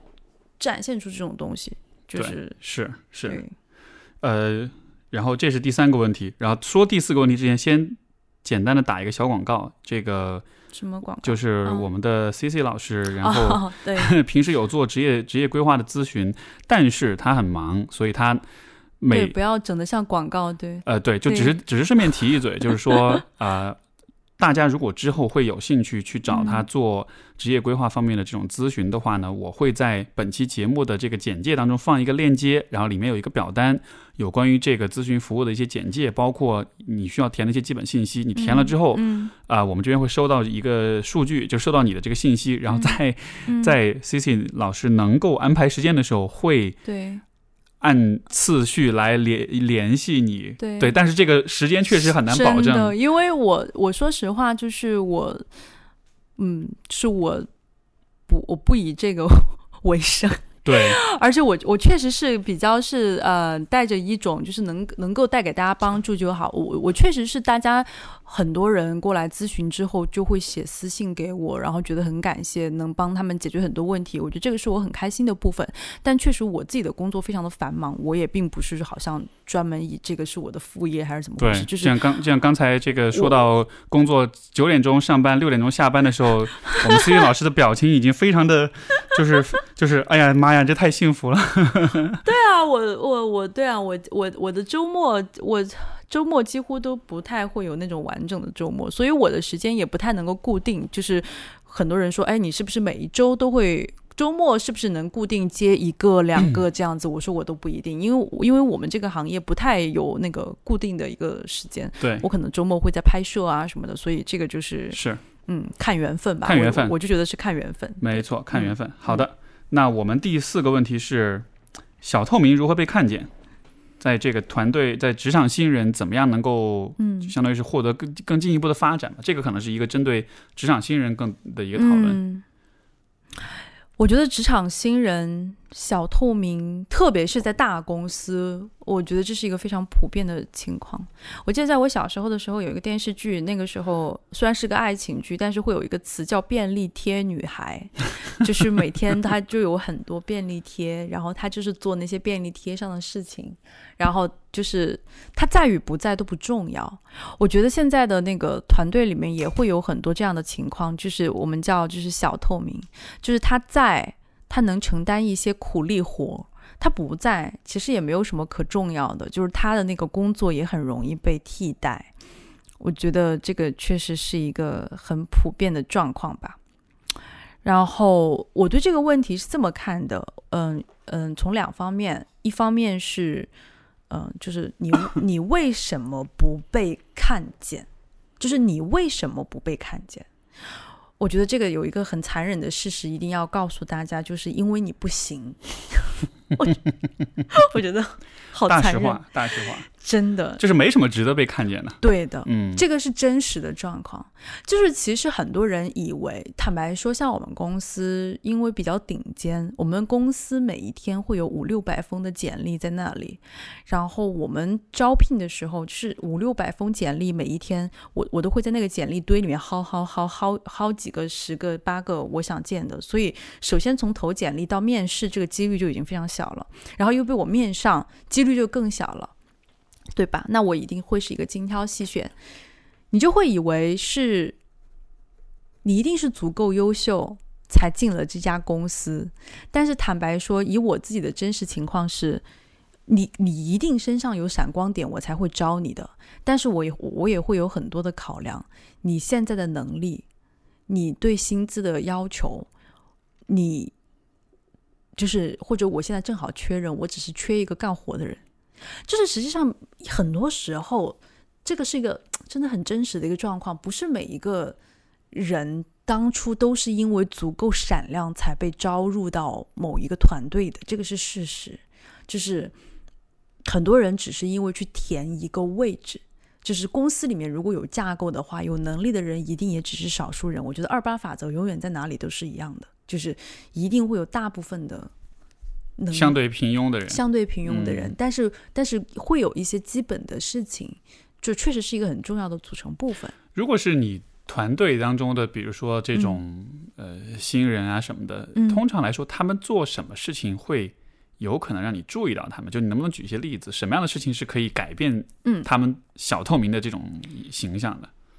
这个我就是聊到我们刚刚说的，你确实没有什么被看见，我们都就聊到第二个话题，就是你怎么样才被看见？对。我觉得主动性会非常的重要。就是前两天，就是我们有个微博也聊到，就是说，呃，很多年轻人无法正视自己的不足嘛。就其实我觉得年轻人不足，无论是经验还是专业能力不足，其实是一个非常正常的一个状况。我年轻的时候也不足，就是每个人都不足。但是它是一个事实，并不是跟你的人格或者有什么关系。你首先需要承认这一点。当你彻底承认这一点之后，你会呈现出一个非常不一样的状态。以我自己带过的比较年轻的小朋友为例，就是如果他呈现一种就是 OK，我今天就是不好，但是我一定要搞清楚这个东西是怎么回事。我下班或者我加班，他就等着我，然后就。就是拧着我说：“你给我讲一讲吧。”我我我吃饭，他也跟着我，他就一直找我跟他讲。我可能也会觉得烦，但是我会看到他，他都天天跟着我了，我怎么可能还不看到他？就是你懂吗？那个主动性的地方是说，他承认了自己的不足，他承认了自己的透明，然后他让自己，但是他努力让自己不要那么透明，无论他做错也好。或者是怎样也好，它呈现出一种我就是像一棵小树苗一样，我来汲取这个态度。你给我一个机会，我成长给你看。嗯，就这种东西对于团队领导会非常的重要。就是好像是他愿意暴露自己的弱点，并且让你知道他是很愿意去补偿或者让自己这个方面成长的，而不是说把他为了面子把它掩藏在那儿，但是也就同时不成不生长这样的。而且我会发现。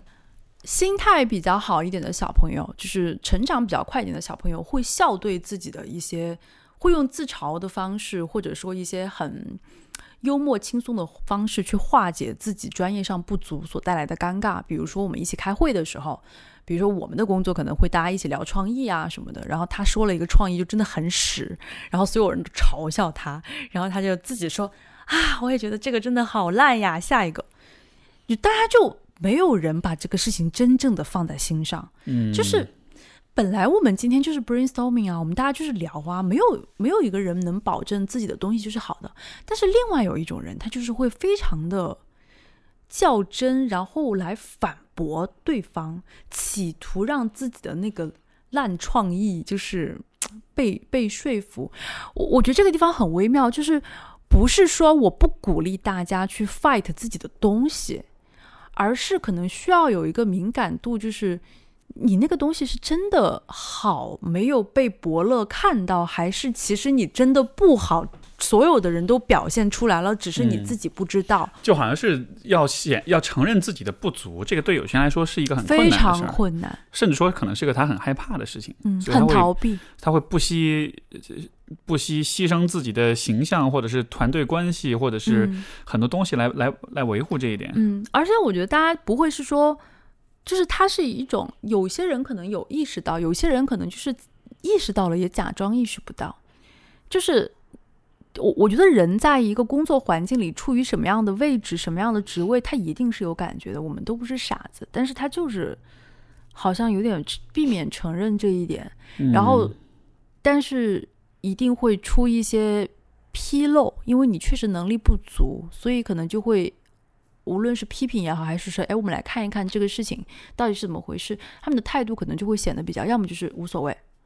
要么就是啊、不说话，但是你明显可以感觉到脸上是有那种就觉得嗯嗯，是。我明明自己我明明还是挺厉害的，但是我这次好像确实做的也不太好，我没脸说。还有一种就是心里面就 感觉脸上就写满领导是傻逼，就是我我明明就很厉害，就是你啊你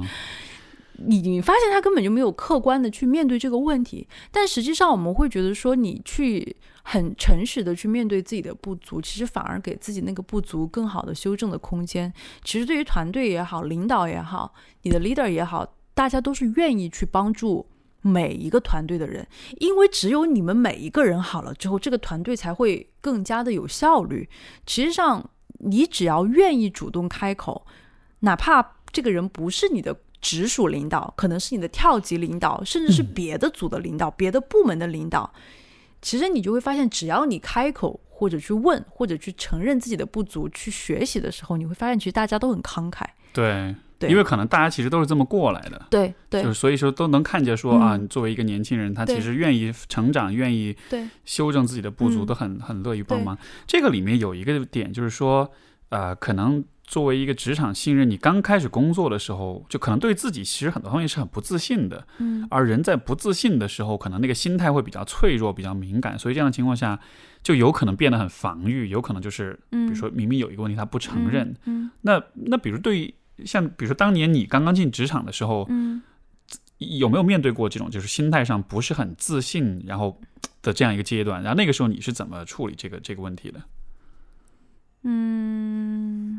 不自信，还是说你没有不自信，天生我好自信？像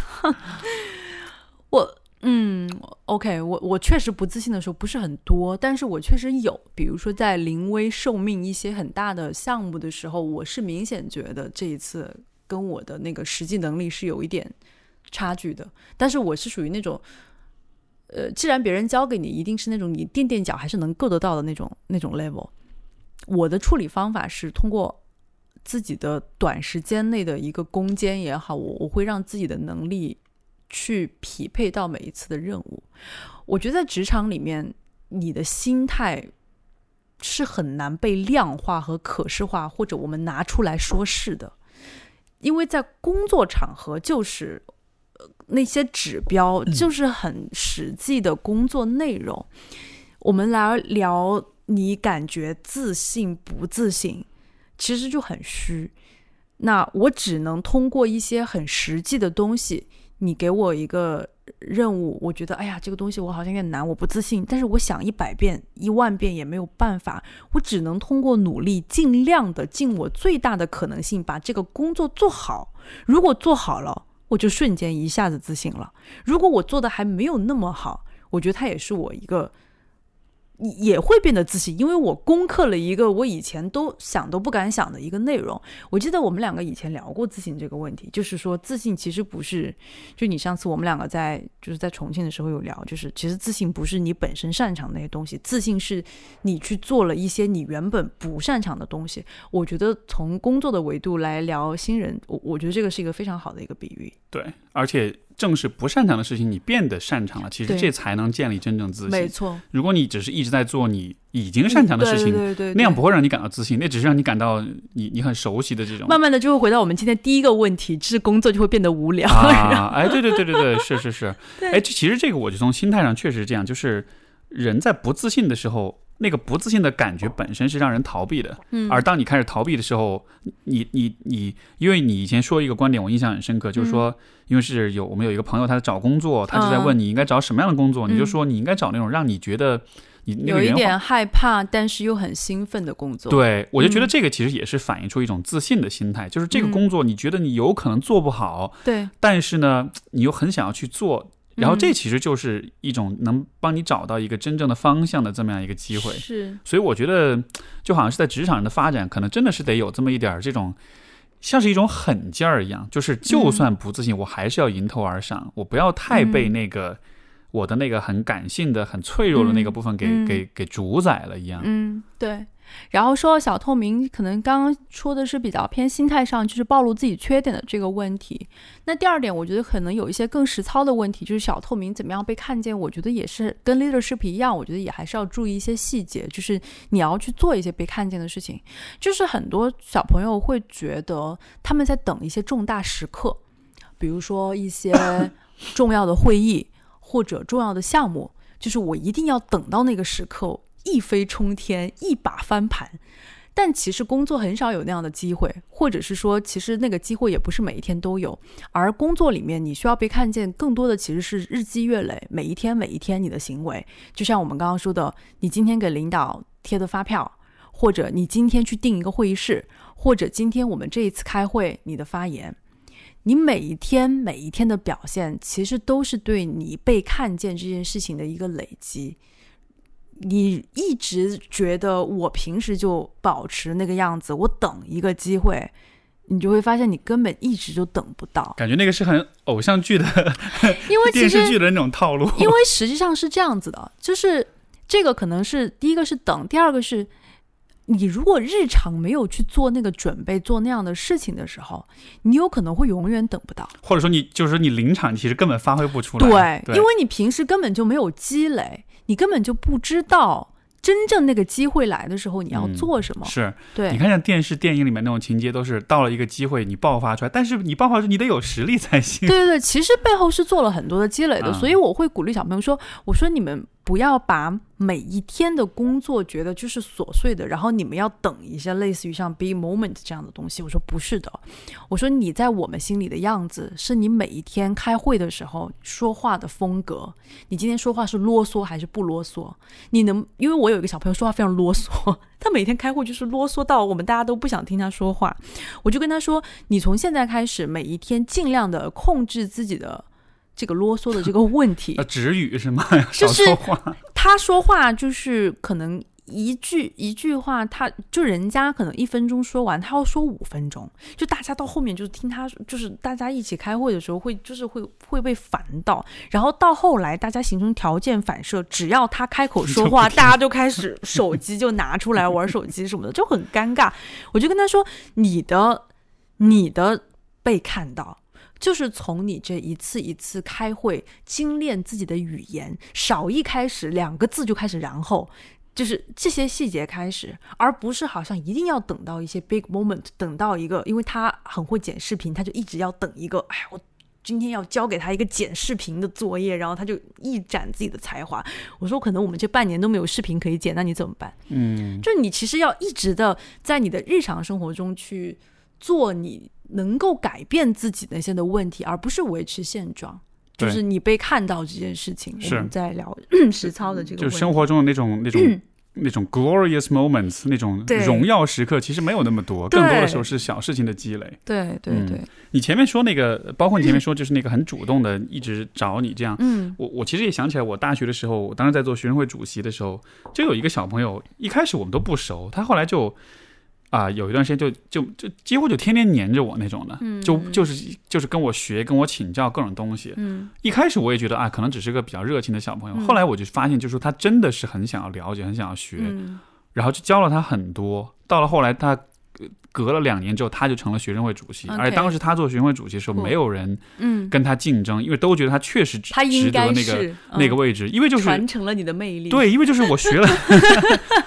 就是因为真的是教了很多东西给他，嗯他自己确实做事情的风格也是这样，嗯就是真的是从一开始就是 nobody，然后一步一步走上去，所以我觉得真的是那种态度，我觉得还是嗯非常的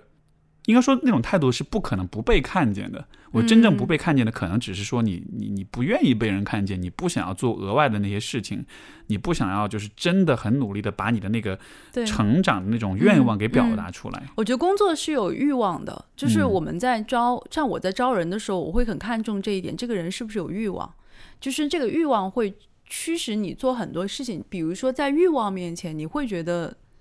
面子那么的重要吗？或者承认自己的不足那么重要吗？你说的这个欲望应该怎么定义呢？就是就是怎么理解这个概念？哦，就是可能嗯，如果说的细碎一点，跟职业相关的话，比如说我们这个行业可能会是说，我想做一个很出色的作品，可能黏着你的那个人就是想当学生会会长，嗯，可能有的人想当一个非常能够主持。正义的，就是帮助正义的律师或者新闻工作者，我铁肩担道义，秉笔著文章。就是每个人其实，在自自己的一个行业理想上，会有一些欲望在。对，就那个欲望如果够强的话，你会发现其实有很多问题，它会自动靠边站。你所谓的羞涩，你所谓的自己的不足，无法被看见。当你那个最主要的目标足够强大的时候，我们今天聊的很多问题，其实它。那个时候你都不需要经过大脑的思考，它会自动的靠边。对，就有点像是这个，有点像是个价值观的问题，就是你的那个职业理想或者那个职业目标，其实它在你的价值体系上面是最重要的位置，然后。这个之外的其他的事情都可以靠边站，都可以克服，都都都不能阻碍你，所以就好像是有那种很 driven、很有动力的那种，嗯，那种感觉。所以这个我觉得可以补一下，就是我们的第一个问题，就是之前聊到很多人说的那个很好的那个状态啊，那个事情，就是很多人其实想的只是一个状态，就是我们刚刚描绘的那个东西，跟他们之前的那个所谓的理想状态很点很像，但是我觉得是很不一样的，就是是有点不一样的。我们刚刚说的这个，就是那个 driven 的东西是。真的是在某一个领域内，或者是还是有一个具象的一个方向的。那我觉得前面的这个寻找过程，可能大家要去多尝试，要多去了解自己，然后去尝试。但是它是一个，还是有一些细碎，就是还是有一个具体方向的。比如说，对于你来说，可能是希望我们大家，比如说中国人的心理健康都更加的，就是就是更健康，或者说。让大家的亲密关系更加好，或者说我的点是，我想通过广告去改变这个社会，改变这个世界，去传达一些观点，而不是单纯的只是我想做一个很有热情、很有力量的人。嗯，那个他想象的只是一个画面，一个时间切片。对对对，那个只是对自己的一种，我觉得是一种臆想，就是我觉得那个是好的，但是如果真正涉及到职业这件事情的时候，还是需要有一个没错这样的一个探索过程，就是你要有那个。状态前提其实是你得先有那个目标才行。嗯，你如果没有那个目标，你只是想要有那个状态的话，这个就就像是，嗯，就像是你没有男朋友，但你想象你自己是一个很相爱的过程。而且我觉得多说一点，我我我不觉得说，我觉得这一点也可以再跟大家再补一点，就是我我不觉得说，好像现在我们一定要秉着一一条职业道路，就是就说到死。就比如说，我的理想是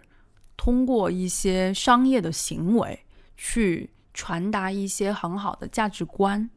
我现在是选择了广告创意这样一个表现形式。如果未来我不做这个表现形式了，我也可以，比如说做其他的形式，自媒体、公益，很多很多形式。但是我一样的有那个动力在那里。就是我们不想给大家造成一种说。大家听了我们的说法，就说啊，那完蛋了，我都找不到我的那个欲望，那我是不是就我或者我的欲望今年是法律，我明年又换了，我那我是不是一个很失败的人？嗯，不是每一个人都会在同一个行业里永远的。我觉得每个人跟就是人跟人之间是不一样的，有些人其实是一个比较。啊，就我们之前看的那个，就 YouTube 那文章，就 multi potential 的那种人，他其实是会在很多领域都会有建树啊，multi potentialite。对对，呃，对对对对，就是，然后他会有，他不会在一个同样的领域，就是不是每一个人都会在同样的领域都会有欲望的。我觉得这个还是要根据自己的情况去看待，就不要我们说我在这个行业里面有欲望，他就会觉得哦，那。那完蛋，我我我没有那个欲望怎么办？这样子。而且其实我觉得你用“欲望”这个词非常有意思。我觉得这这这或许也反映出你的那种职场上的那种性格跟个性，因为它其实是一个很直白、很大胆的词。对但是我觉得对对于可能一部分人来说，要要承认自己有欲望甚至说他要用欲望这个词来描描述述自己，可能是很难的。他会觉得不好意思，他会觉得嗯。这会显得我太功利性、太目的性。太 aggressive competitive，对对对但是好像当你嗯说欲望的时候，你其实已经认可了，说我要成为那样一个嗯。就很有欲望的人，就是这个说法本身，这个形象很微妙，知道吧？就我们 嗯。因为我们平时生活中不会说，哎，这个人很有欲望，嗯。就就是就是说他好像是很 driven，、他好像是很想要得到一个东西，嗯嗯嗯嗯但职场上确实是需要一点这种精神才行。是的，嗯我我我会很骄傲自己这个部分，所以我对这个部分是非常的，就是没有任何的羞涩什么的，就是我会觉得它是我的特质之一。就是如果而且有人问我的话，对，而且我觉得，如果我们我不知道，如果我们从性别的角度来看，嗯你会不会觉得其实女性相对来说是是更加不被鼓励、很有欲望的？就是嗯从任何一个角度，就欲望从 every sense，从任何一个定义来说，其实都是这样的。嗯就是、嗯就是女性好像是更嗯被要求是比较嗯温婉、比较婉转、嗯嗯比较嗯被动。嗯那但是你其实我的感觉一直都是说，你其实是很打破了嗯，这样的一种偏见的。传统女性的 对桎梏，对啊，但是就我相信，其实还是有很多女性，她们其实会有这方面的困扰。那你觉得你会怎么看这个问题？你会想要跟她们说什么？我个人的观点是不是每个人都有欲望的？我觉得这是一个客观事实。有些人其实就是适合，哦、比较柔软一点的前进。那可能我比较适合，就是把欲望的这一面展现出来。那我我是觉得，我不希望大家为了去打破一些观念而强迫自己变得 aggressive。就是比如说，有些人其实自己是比较柔软的，或者他真的就没有那么 competitive。嗯他为了让自己显得就是别人能做我也能做，嗯，去模仿那个有欲望的样子。因为我觉得更多的是人是他其实是有 competitive 的那一面，但是他不敢，或者说他有欲望，嗯他他他不敢表现出来。哦对，OK OK，那如果这样说的话，我个人有一个非常简单的准则，我觉得这个准则是指导我的人生大概一二十年了，就是不后悔，特别简单。因为我个人真的非常不喜欢后悔的感觉，因为我我我就是在后悔的时候，我觉得人是无能的状态。就是我的我说无能不是那个无能，就是我没有能力做什么，就是这个事情也已经过了，时间也已经流逝了。然后后悔的时候，我就只能让心里的小虫慢慢的咬自己，然后我觉得，我觉得很烦那种感觉，对我觉得那种感觉会让我觉得很不舒服。对，所以我在做一些决定的时候，那在分析了一些客观的东西之外，我会我我会问自己一个问题，就是如果今天这个事情做或者不做，你会不会后悔？如果会后悔的话，那我比比如说，如果你不做就会后悔，那我那我就做好了。我觉得第一做了不会死，第二做了我也就是不缺胳膊少腿儿的，就是那就做呗。我觉得大不了我我都会问自己说一句话，就是大不了到时候我们就买个心安，不要后悔，对嗯，就就好了。这让我想起前段时间我看那个 Trevor Noah 的那个自传，它里面也说到这个嗯观点，他就说如果你尝试，嗯，那么就两种可能，你成功或失败，是，对吧？成功当然最好了。嗯嗯失败的话，我们不会永远记住它。就人一生中很多失败，嗯其实明年这个时候你肯定就一忘得一干二净。对说但是后悔，如果你不尝试，你就会后悔，而后悔是会跟随你一辈子的一种感觉。就我我非常不喜欢那个感觉，就是嗯我，而且就是我真的甚至、我甚至在恋爱的时候都是属于那种，如果我喜欢我都会去表白的那种。但当然不是所有啦，就是我就是属于那种还算是、嗯还算是比较大胆的那一种，因为我会觉得。那喜欢就喜欢，不喜欢就不喜欢。就是我小时候的时候，真的是会这么觉得。就是我，我就小时候的时候，真的会这种感觉。就是我从小这个方面就很明显，以至于有几次因为节奏太猛，就是把对方吓到，就是觉得 太快了，就觉得 就觉得太快。好的，呃，刚才这个问题就是呃，前面因为说到面试，嗯，这个其实很实操的，但是我也想，嗯如果我们很简短的来说，OK 你觉得对于面试的话，你有什么？因为你经常面哦，面别人对吧？嗯嗯嗯所以说，怎么样进行一个好的面试？你有什么很很很简单的或者是很很简洁的这种建议吗？呃，我想一想哦，我觉得基本的技巧应该大家都比较知道了，但是不一定，啊不要不要假设常识是所有人都知道的啊是吗？啊。你你认为最基本的点应该是什么？基本的嗯穿着，啊，我觉得穿着是一个非常非常大的点，很多人会不注意。是。啊，说到这个，我之前我我也是有一个朋友，就是我们一块儿吃鸡、一块儿玩游戏的朋友，嗯因为其中有一个人他要去面一个财务的职位另一个人就是那个嗯 Wayne，、就是他人嗯是家里是开做企业的，嗯然后他就问了一个问题，我当时觉得特别有意思。他说：“嗯他说你穿什么颜色衬衣去的？”啊，他说我穿了一个，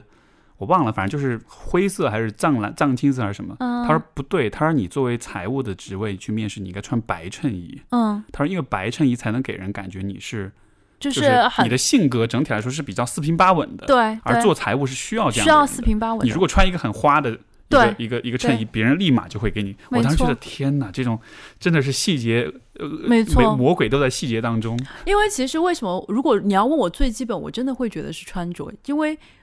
在那么短的时间内，没有人知道你所有的人生故事、你的性格，那些都是后面的事情。你对于一个陌生人，你能看什么？一定是你的仪容仪表，那个嗯里面会透出很多很多的问题。就是你今天去面的是产品开发，还是 HR，还是就像你刚刚说的财务，就是他你你就是服装在那一刻已经是一种表达方式。嗯，就这个，我觉得是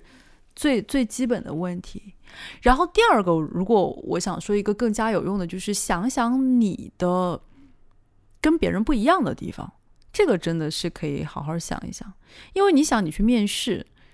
在你这个职位，人家不知道面了多少人，就你有的可能别人也有，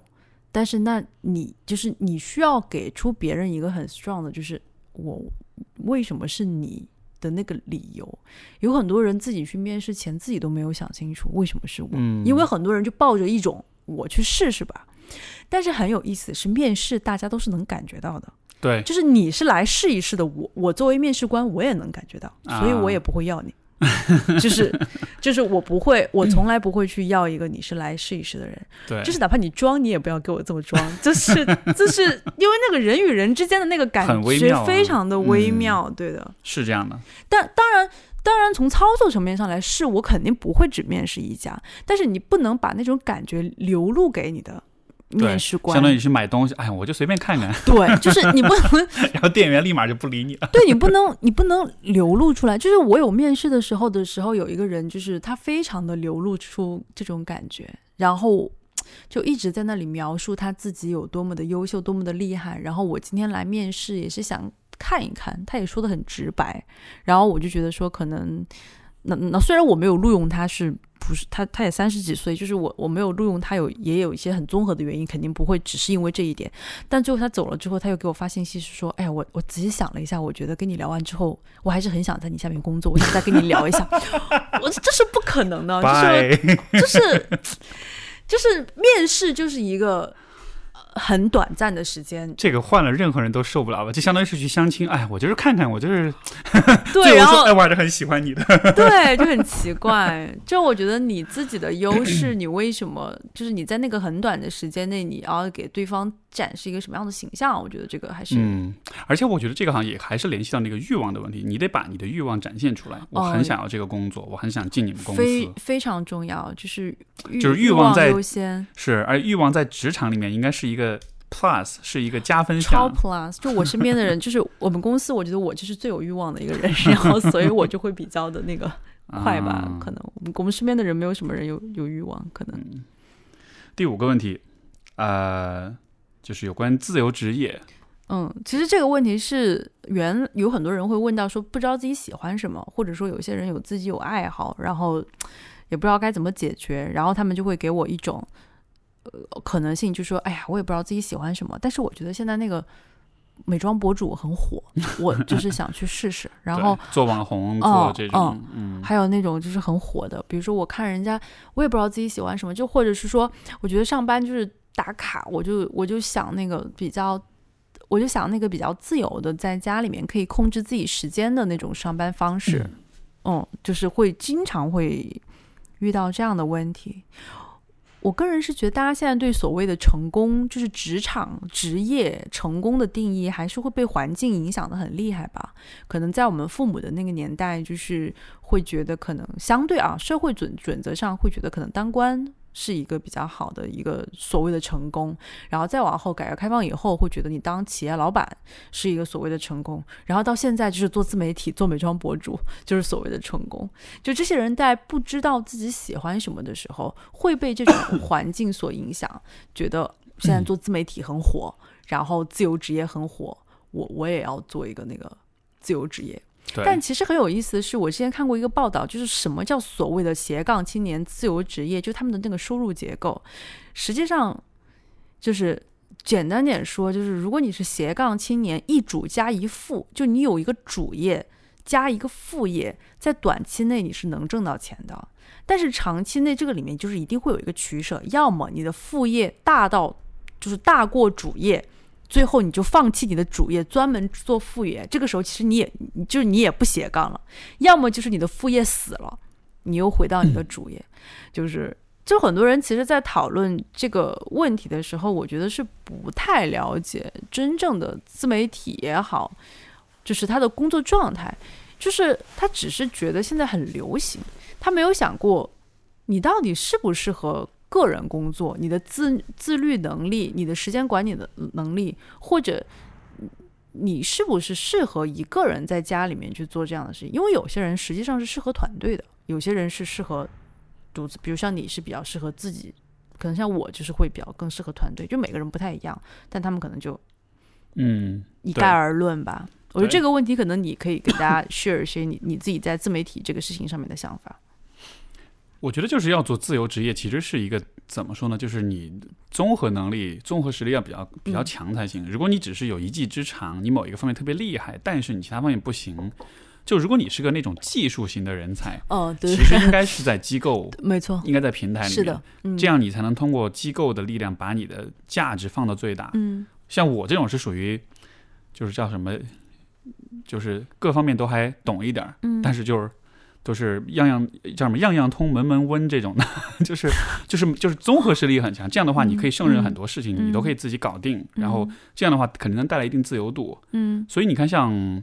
比如像我们的行业里面，我确实觉得大多数心理咨询师不适合做这种独立职业。嗯，对，因为他确实是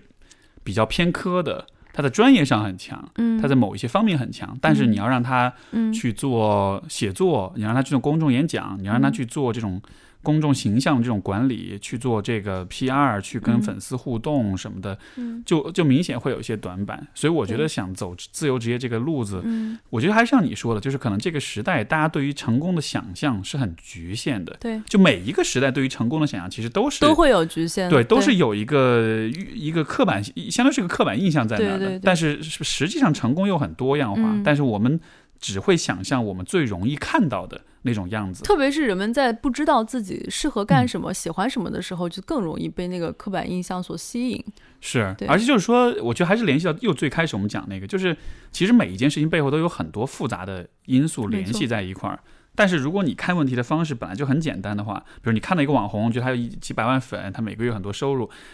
你就会把它想象成一个特别简单的东西，嗯，就是我只要有很多粉丝，呃，我只要做了第二个李佳琦，我就可以买得起几亿的房子，然后我就很牛逼。就是他会把整个问题简单化，所以我觉得，当我们想做那种网红，想做自由职业，就可能还是有一种，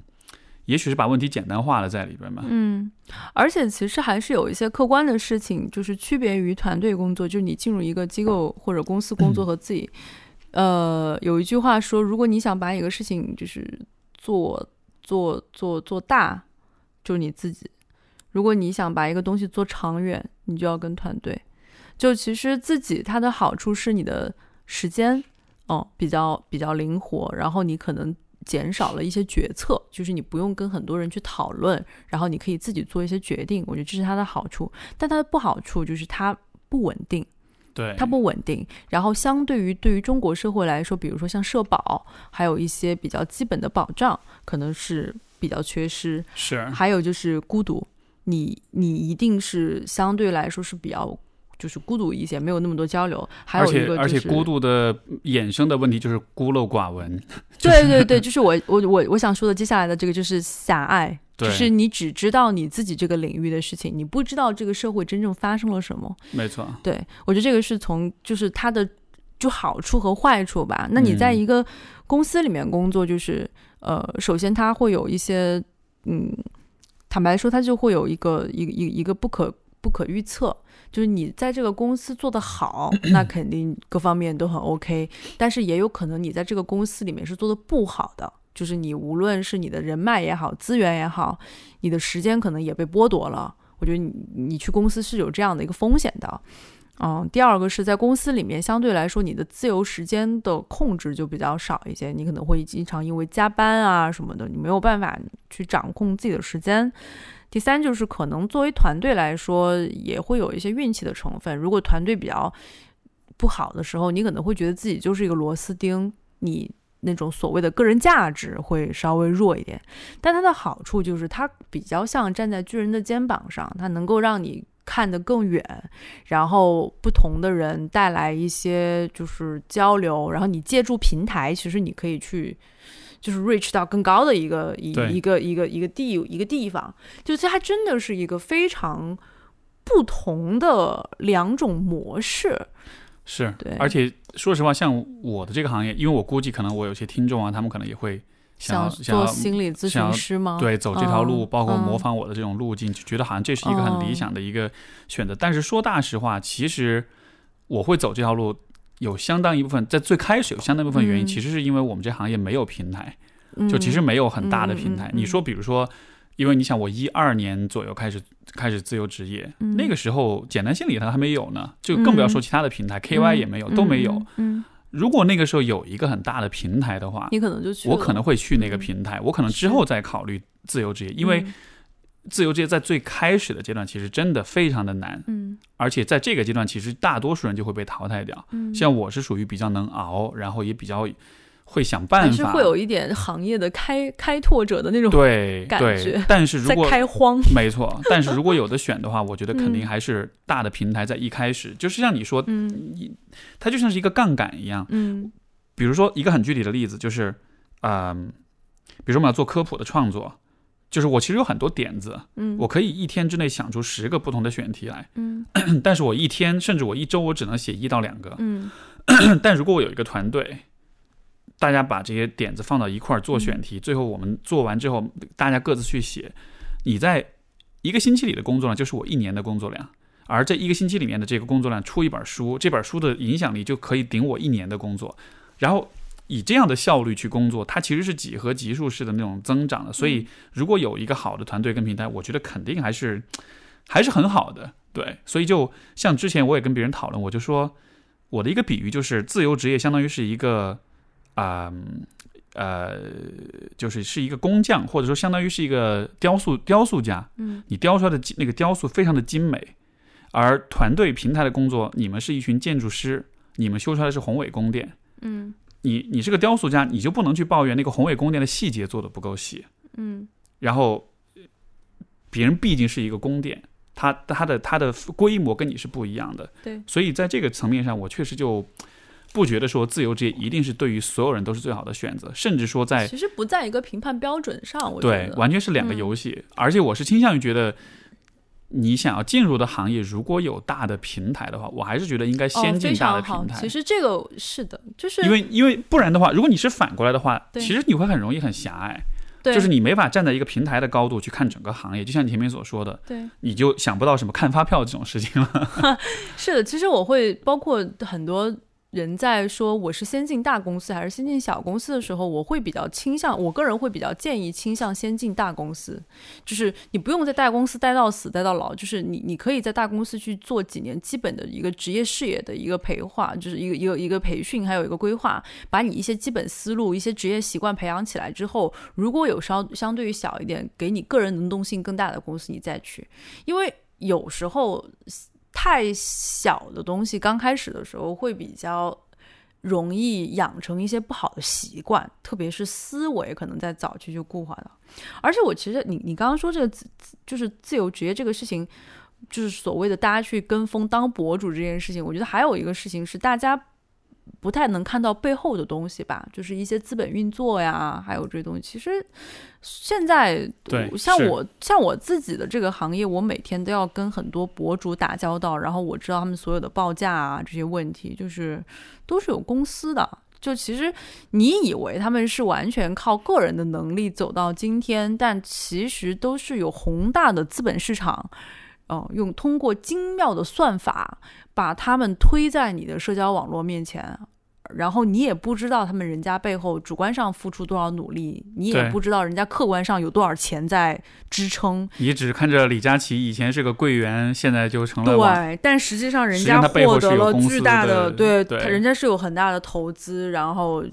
李子柒也好啊，哎他们这种是属于就可能在早期，他被一些这种买的早签的早注意到，嗯然后签的，早，就其实你可能首先要真的要做这条路的话，我觉得你个人的内容还是很有做，还很有用的。包括像你刚刚说你自己的这块儿心理咨询师这一块儿，就你的这个点的话，其实我我我觉得很难复制。其实不是不完全是说你你的综合能力比较强，我我觉得你还是自己在生产内容。我觉得很多人为什么是觉得自己可以做，但是我觉得大家需要好好谨慎的思考一个点，就是你真的有没有能力创作内容。因为自媒体，它真的就自媒体，自媒体它还是一个媒体。什么叫媒体？报纸是媒体，湖南卫视是媒体，爱奇艺是媒体。媒体是要有内容的。就如果你没有内容，你只是觉得你可以做一个自媒体的话，我觉得这个认识是非常的没错，浅薄的。是，嗯，嗯，对，所以这是有关自由职业的讨论，大家嗯入行需谨慎。对，嗯而且就还没有那个什么住房公积金什么的，就这个在城市里面好像还挺重要的。是，嗯最后最后再问一个问题，就是大家现在很强调，也很注重职业规划这件事情。嗯你觉得职业规划，包括也有比如说职业规划的服务啊、咨询啊什么的，嗯但就你怎么看待职业规划这件事情？我个人觉得必要的规划是要有的，嗯，但是我我不觉得它是一个，嗯，怎么说呢？就是它它不是一个万能的公式吧？就是职业规划是，我觉得职业规划应该是要有这样的一个思维，就是你要试着全局的去看待一些问题，从一些细碎的情绪、细碎的工作的一些杂事里面跳出来，我看一下，我想成为一个什么样的人，然后我想做一个什么样的事情，然后由这个目的，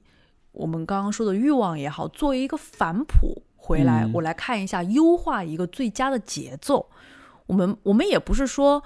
一定好像都像我这样超快速的，就是好，因为有些人可能是前面慢，后面快，人跟人之间也不太一样。我只是觉得这个意识会比较重要，就是你要嗯时不时的停下来，抽出来看一下自己。看一下自己现在处于什么阶段，有没有一些更好的优化方式，一个排列组合，尽快的达到，就是不要去做我我不建议做那种就是苦哈哈的，就是一个熬熬工作的一个阶段。就我我觉得是应该要有一个这样的一个计划，我我觉得这个是一个基本原则。但是大家不要忘了，人是在变的，就是不是说你曾经做过一个职业规划，或者你做过一些这个事情，你就可以沿着这个。就是这个 rule，你可以走一辈子。就是你人都一直在变，有可能你曾经是一个很有欲望的人，但是你突然你的欲望变了，或者说你曾经是一个很自卑的人，但突然有一天你变得很自信了，有很多很多的原因，所以我们都需要就是保持这样的一个心态，但是不要反而用规划顾虑了，就是固执了，就是呃，就是禁锢了自己的一个思维。对，就我曾经规划的，我三年要怎么怎么着，然后我三年了一一定要怎么着，我不这么着我不行，我就一定要怎么着，就嗯，就反而把自己给规划到这个问题。最后再想说一点，就是尽可能的听更多人的意见。就是你是一个学法律的，为什么老为什么老拿法律举举例子？就是你是一个学法律的，你你要听行业的意见，也要听旁边的人的意见，就尽量的去综合一下自己看待这个事情的观点，也不要太过于对某些职业规划这个事情盲目的一个崇拜和信任。对，就就我我我我再强调一点，就是我觉得就是一定是要在工作的人才会知道工作里面的那些琐碎和。情节那些小紧张、小情绪、小心、小心得，就如果你去问一个人，他从来没有工作过，我觉得你可以去听他的建议，但是不要觉得就是圣旨。我觉得大家以一个客观、冷静、开放的心态去吸各家，就是去去去去获得各家所长就好。对，我觉得就是规划其实是一个。因为人是很习惯把自己放在自我为自我为中心的一个世界里看问题的，但是规划其实就是你要跳出你这个自我为中心的位置，主角视野，就是你要跳到那个剧本的另外的一个视野去看一下自己。是，而而我觉得你刚才说那个很重要，就是如果你要做规划，你得先有足够的信息才行。你没有什么信息，你信息很有限的情况下，你去做规划，就相当于是你想要你想要下。下象棋，你的棋子都不起，你怎么能把这游戏下得起来？所以我觉得，呃，可能这引也可以引申出一个问题，就是大家对于信息的收集能力。因为我觉得，比如说你说到，就是说要去问不同的人，参考不同的人，可能可能有些人他在想要职业规划的时候。他身边其实有很多可以问的人，嗯，包括有的时候我真的会很无语，就是互联网就可以查，对，就是有的时候会问我说，请问，就是有的人会问我说，我想我想读这个专业，请问一下你们学校这个专业设置是什么样的？我看到这种我真的就不想回，我说拜托你都不能去。去搜索一下嘛，就是很简单的事情，所以就是大家很有意思。虽然身处信息时代，但大家对于信息会信息懒惰了。对这种收集跟处理，真的是令人发指的。因为一直是信息流的时代，大家其实对信息的那个，因为信息过载嘛，大家反而不会去，就是去去主动的去找搜集这个信息，就有点信息惰性。没错，但其实这个真的还挺重要的。就是有时候我我有一些职业就是规划的问题，也是他会问，比如说某某行业怎么怎么着，但实际上都是你在网上都能找到的消息。嗯，我我觉得甚至甚至就是大家会好像